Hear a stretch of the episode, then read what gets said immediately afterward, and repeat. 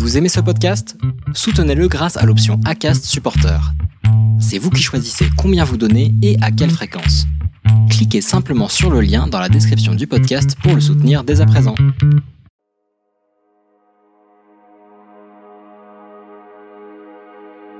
Bonjour, je m'appelle Florence. J'ai 45 ans et, comme on le dit dans le jargon actuel, je suis une hashtag MeToo. Rester dans le flow est un podcast mensuel du label Podcut. Et tous les mois, je vous parle seul ou avec un, une invitée pour parler résilience. Vous trouverez sur le site web restezdansleflow.me toutes les informations citées dans cet épisode. Abonnez-vous au podcast sur la plateforme de votre choix pour recevoir une notification lorsqu'un nouvel épisode est publié. Si vous aimez rester dans le flow, n'hésitez pas à le soutenir en laissant un avis 5 étoiles sur Apple Podcast ou sur la plateforme que vous aimez utiliser. Ainsi, vous participerez à faire découvrir à d'autres des histoires inspirantes, des parcours de vie de résilientes et contribuerez à redonner de l'espoir.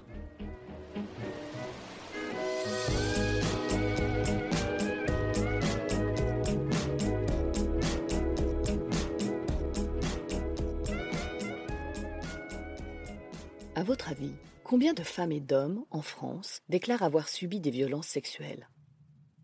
Selon la dernière enquête Ipsos qui a été menée du 10 au 19 septembre 2019 auprès de 502 Français hommes et femmes âgés de 18 ans et plus, ils sont 83% de femmes et 17% d'hommes à avoir été victimes de viols et d'agressions sexuelles dans l'enfance.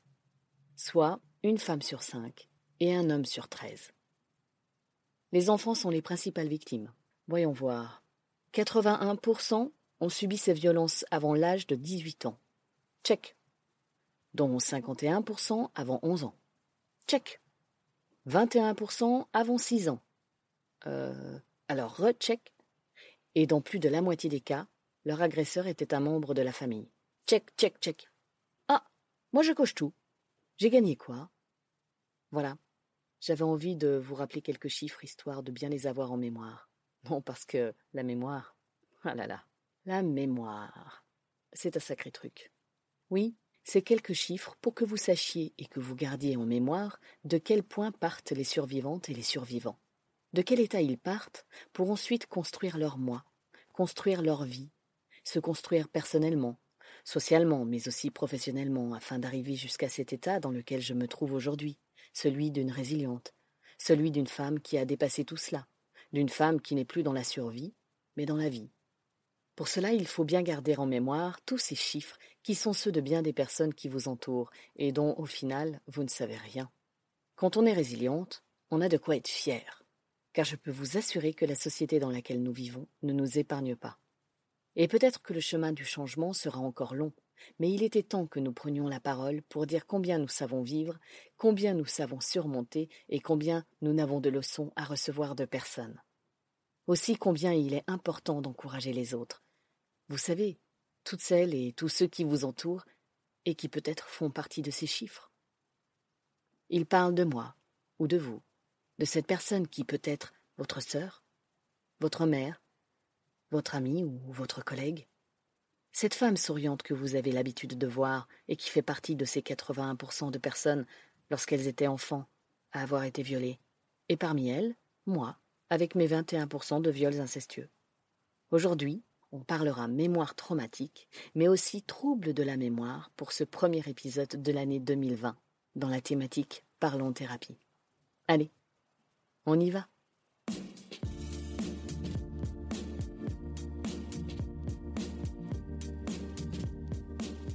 Bonjour, vous souvenez-vous de moi? Oui, bien sûr que vous vous souvenez. La dernière émission n'est pas si vieille que cela. Moins d'un mois et pourtant appartenant déjà à l'année dernière. Donc, une nouvelle année est là, et je suis toujours présente parmi vous pour parler de résilience. De ma résilience.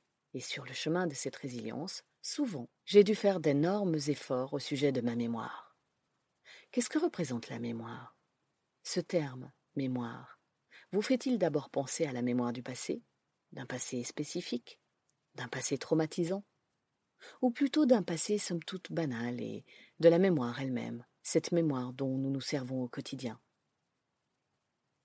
Quand je repense à l'enfant puis à l'ado que j'étais, Le premier souvenir qui me vient en tête, ce sont mes problèmes de mémoire. Pourquoi?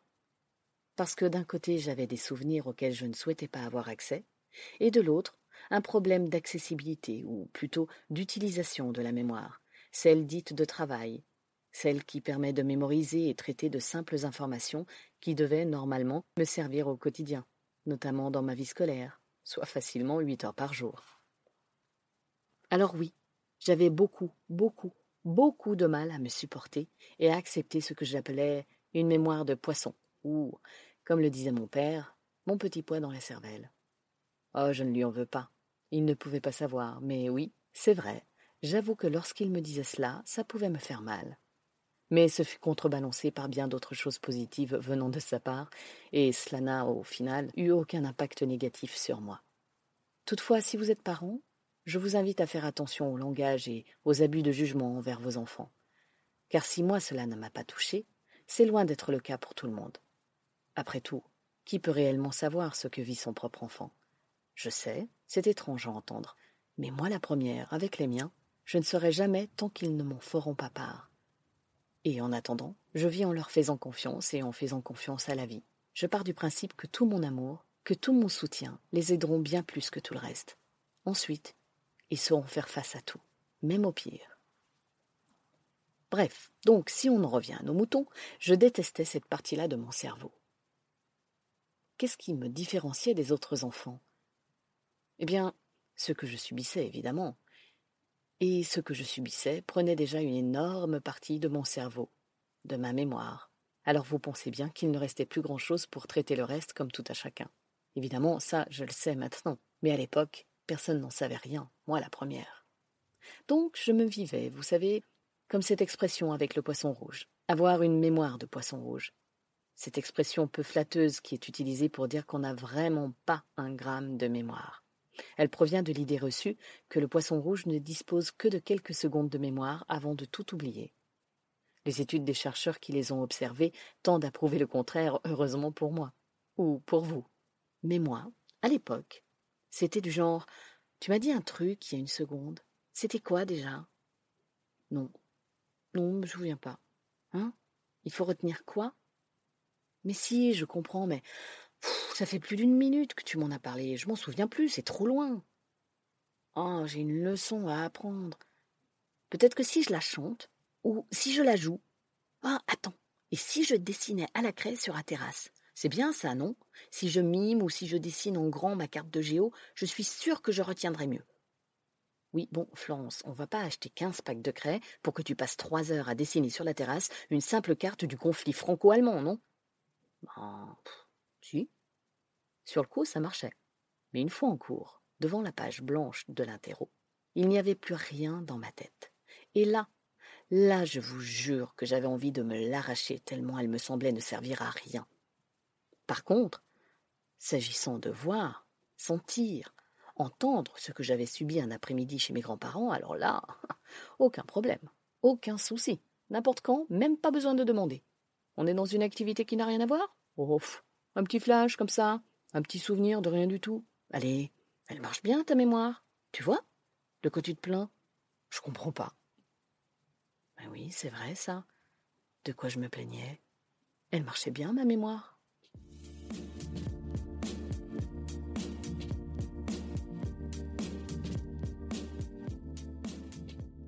Je vais vous parler un peu de cette fameuse mémoire traumatique pour que tout à chacun comprenne bien de quoi on parle.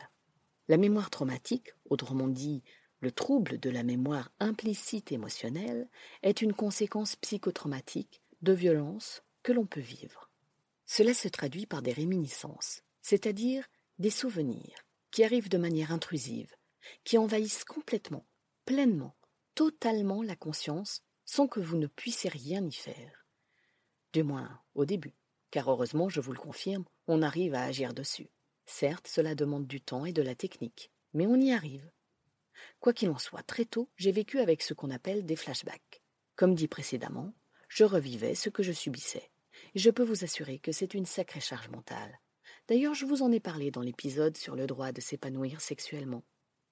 Je vous invite à vous rendre sur le site du docteur Muriel Salmona pour mieux comprendre tout cela. Elle est spécialiste en traumatisme et résilience, et la lecture de ses écrits se bien mieux que mes quelques phrases. Voici quelques passages explicatifs qu'elle a écrits à ce sujet sur son site mémoiretraumatique.org. Des réminiscences.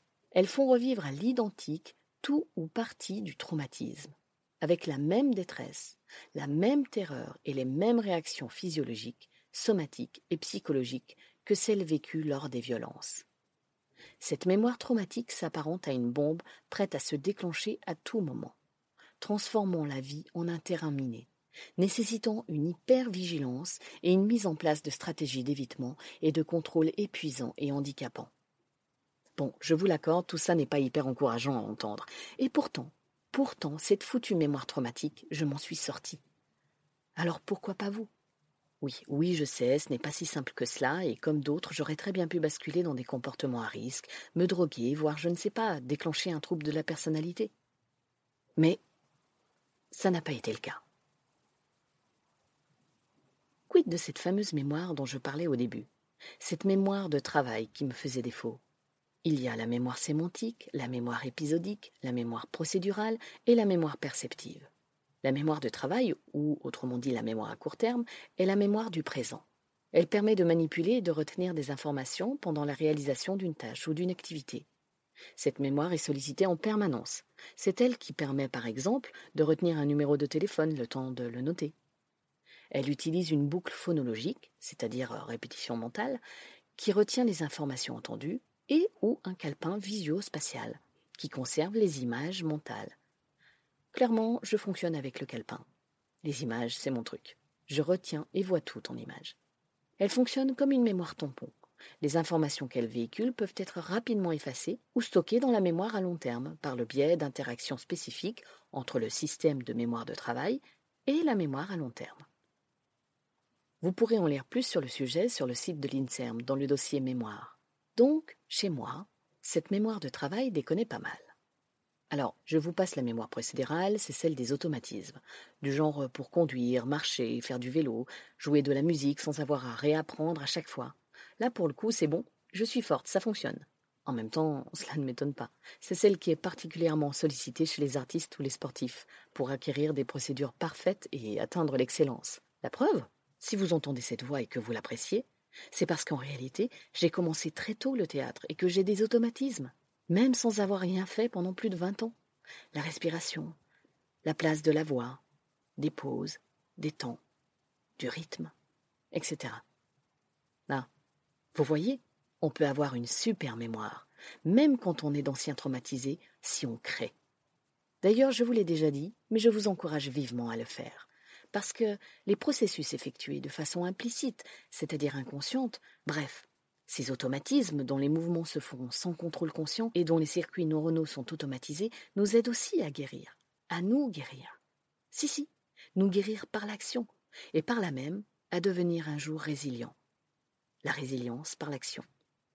La sublimation, c'est la création.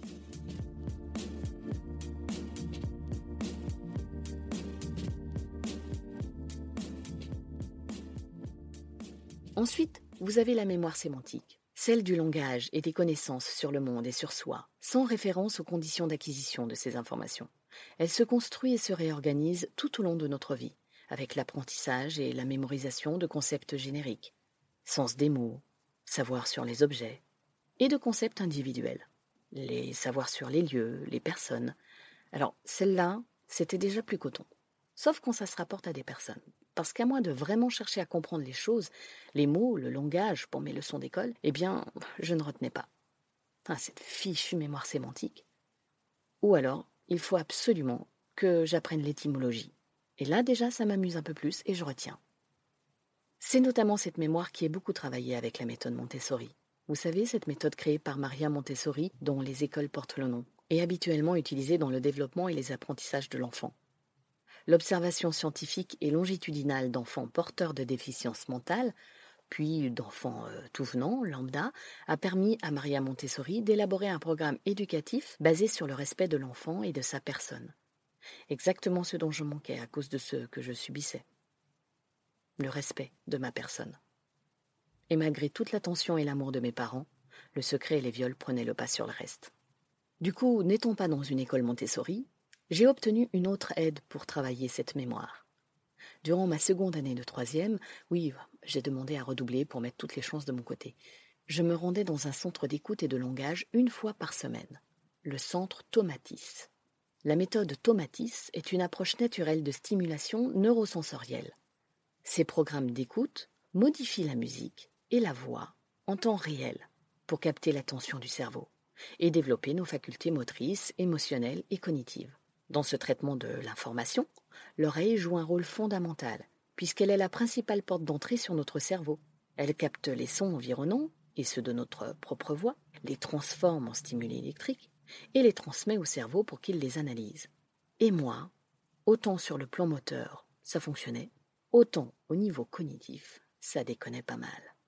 Au centre, je lisais donc mes leçons, mes cours, en écoutant une musique de Mozart filtrée qui était diffusée dans un casque. Ce qui est certain, c'est qu'enfant, souvent, je me bouchais les oreilles. Je ne voulais pas entendre. Dès que quelque chose ne me convenait pas, je les bouchais. Forcé par ailleurs, je ne supportais pas d'être forcé à apprendre.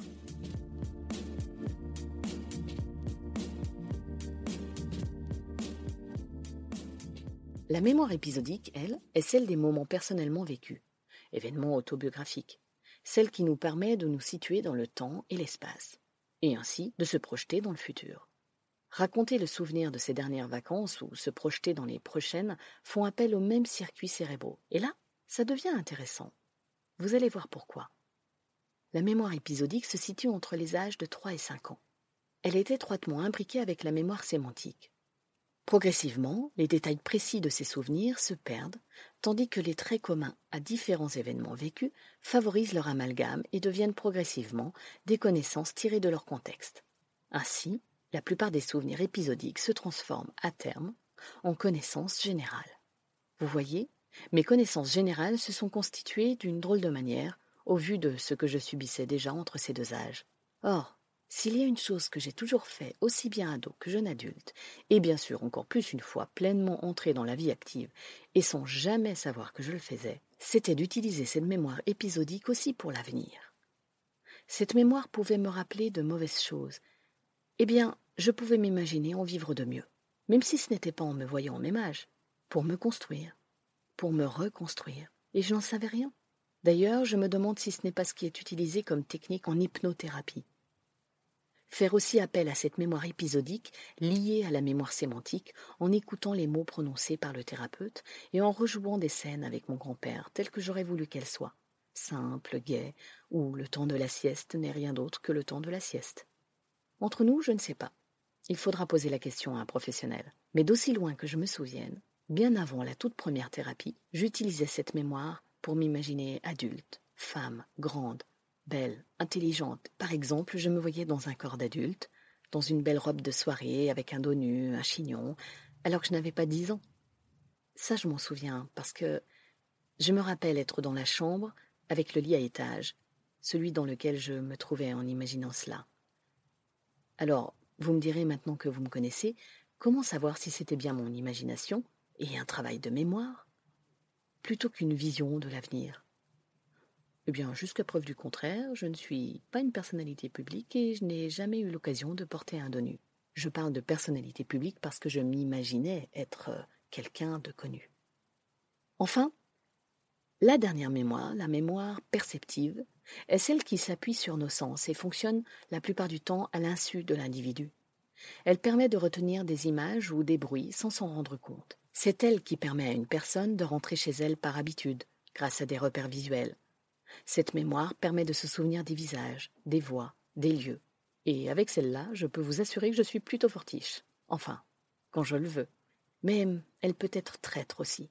Par exemple, je pourrais reconnaître entre mille cette musique qui passait dans la chambre de mon grand-père. Il y avait une petite boîte à musique accrochée au mur et qui se déclenchait lorsqu'on tirait sur sa ficelle. J'adorais jouer avec.